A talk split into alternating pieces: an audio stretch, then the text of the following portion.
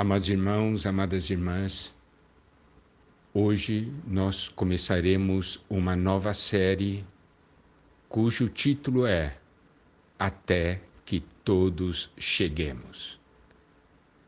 Essa expressão vem de uma porção de Efésios, capítulo 4.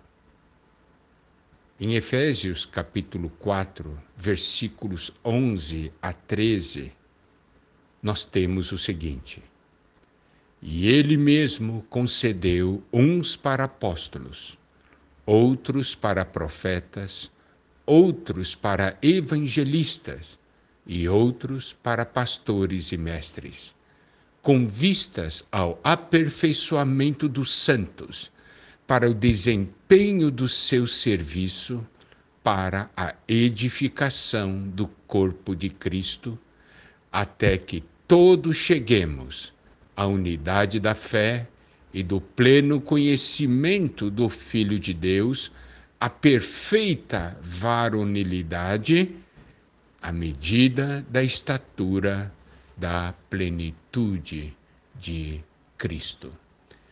Então, nós podemos ver aqui que o Senhor concedeu para a igreja, concedeu para nós apóstolos, profetas, evangelistas, pastores e mestres. Esses homens dons que o Senhor concedeu à sua igreja são para uma função. Eles devem aperfeiçoar os santos para o desempenho do seu serviço. Isto é, eles devem aperfeiçoar os santos, aperfeiçoar cada irmão, cada irmã, aperfeiçoar a você e a mim, para que nós possamos desempenhar o nosso serviço, o nosso ministério. Para quê? Para a edificação do corpo de Cristo. Isso deve ser feito até que todos cheguemos à unidade da fé e do pleno conhecimento do Filho de Deus, a perfeita varonilidade, a medida da estatura da plenitude de Cristo. Então, nessa porção de Efésios 4, nós podemos perceber algo que o Senhor deseja operar em nós, não somente para que nós possamos crescer individualmente, mas para que nós sejamos edificados como um corpo. E nós precisamos ser aperfeiçoados e precisamos edificar o corpo de Cristo até que todos cheguemos. Eu louvo a Deus por essa expressão até que todos cheguemos, porque isso nos mostra, primeiramente, que nós não estamos sozinhos nessa jornada. Nós temos os irmãos e irmãs. E Deus deseja que todos nós cheguemos. E aqui diz a unidade da fé e do pleno conhecimento do Filho de Deus. Aqui, a fé não se refere ao ato de crer, mas aquilo em que nós cremos. É o objeto da nossa crença. Nós cremos em Cristo. Nós cremos em Cristo e a obra da redenção. Nós cremos em Deus. Mas podemos ver aqui que não é somente crer mas também conhecer, conhecer de uma maneira viva.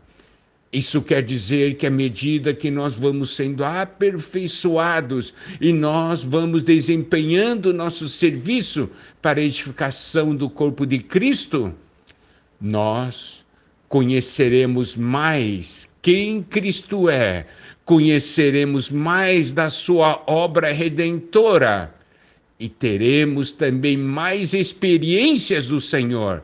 Você sabe o que é maravilhoso?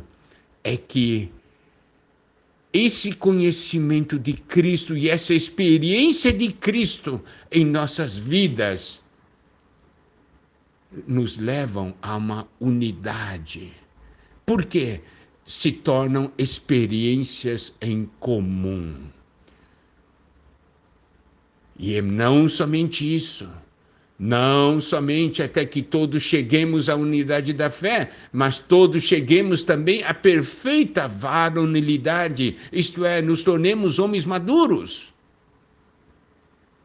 E juntos cheguemos à medida da estatura da plenitude de Cristo. Cristo tem muitas riquezas e essas suas riquezas se manifestam em nós como plenitude e essa plenitude tem uma estatura, e essa estatura tem uma medida. Então aqui nos mostra, amados irmãos, amadas irmãs, que o Senhor deseja que todos nós cresçamos e à medida que nós vamos crescendo, vamos nos tornando cada vez mais um, cada vez mais edificados, porque conhecemos mais de Cristo e Sua obra, porque as nossas experiências de Cristo vão se enriquecendo, são experiências que nos unem e nós vamos nos tornando homens maduros e vamos atingindo aquela estatura da plenitude de Cristo. Não é algo maravilhoso? Então, o nosso encargo nessa série é, até que todos cheguemos. Nós estamos falando de coisas práticas, de um viver prático. Nós não somente cremos no mesmo Senhor, não somente cremos na obra redentora do Senhor, mas passamos a ter as mesmas experiências do Senhor. E passamos a ter um viver, um viver de unidade que faz com que a Igreja de Cristo seja expressada. E vamos prestar atenção a três pontos, até que todos cheguemos à realidade do reino de Deus, até que todos cheguemos à edificação, à realidade do corpo de Cristo, e até que todos cheguemos a realidade e a expressão da igreja como a noiva de Cristo. Então, nós iniciaremos hoje uma jornada pela palavra de Deus para vermos o que Deus quer de cada um de nós e o que Deus quer de nós coletivamente. Louvado seja o Senhor e que o Senhor possa nos abençoar.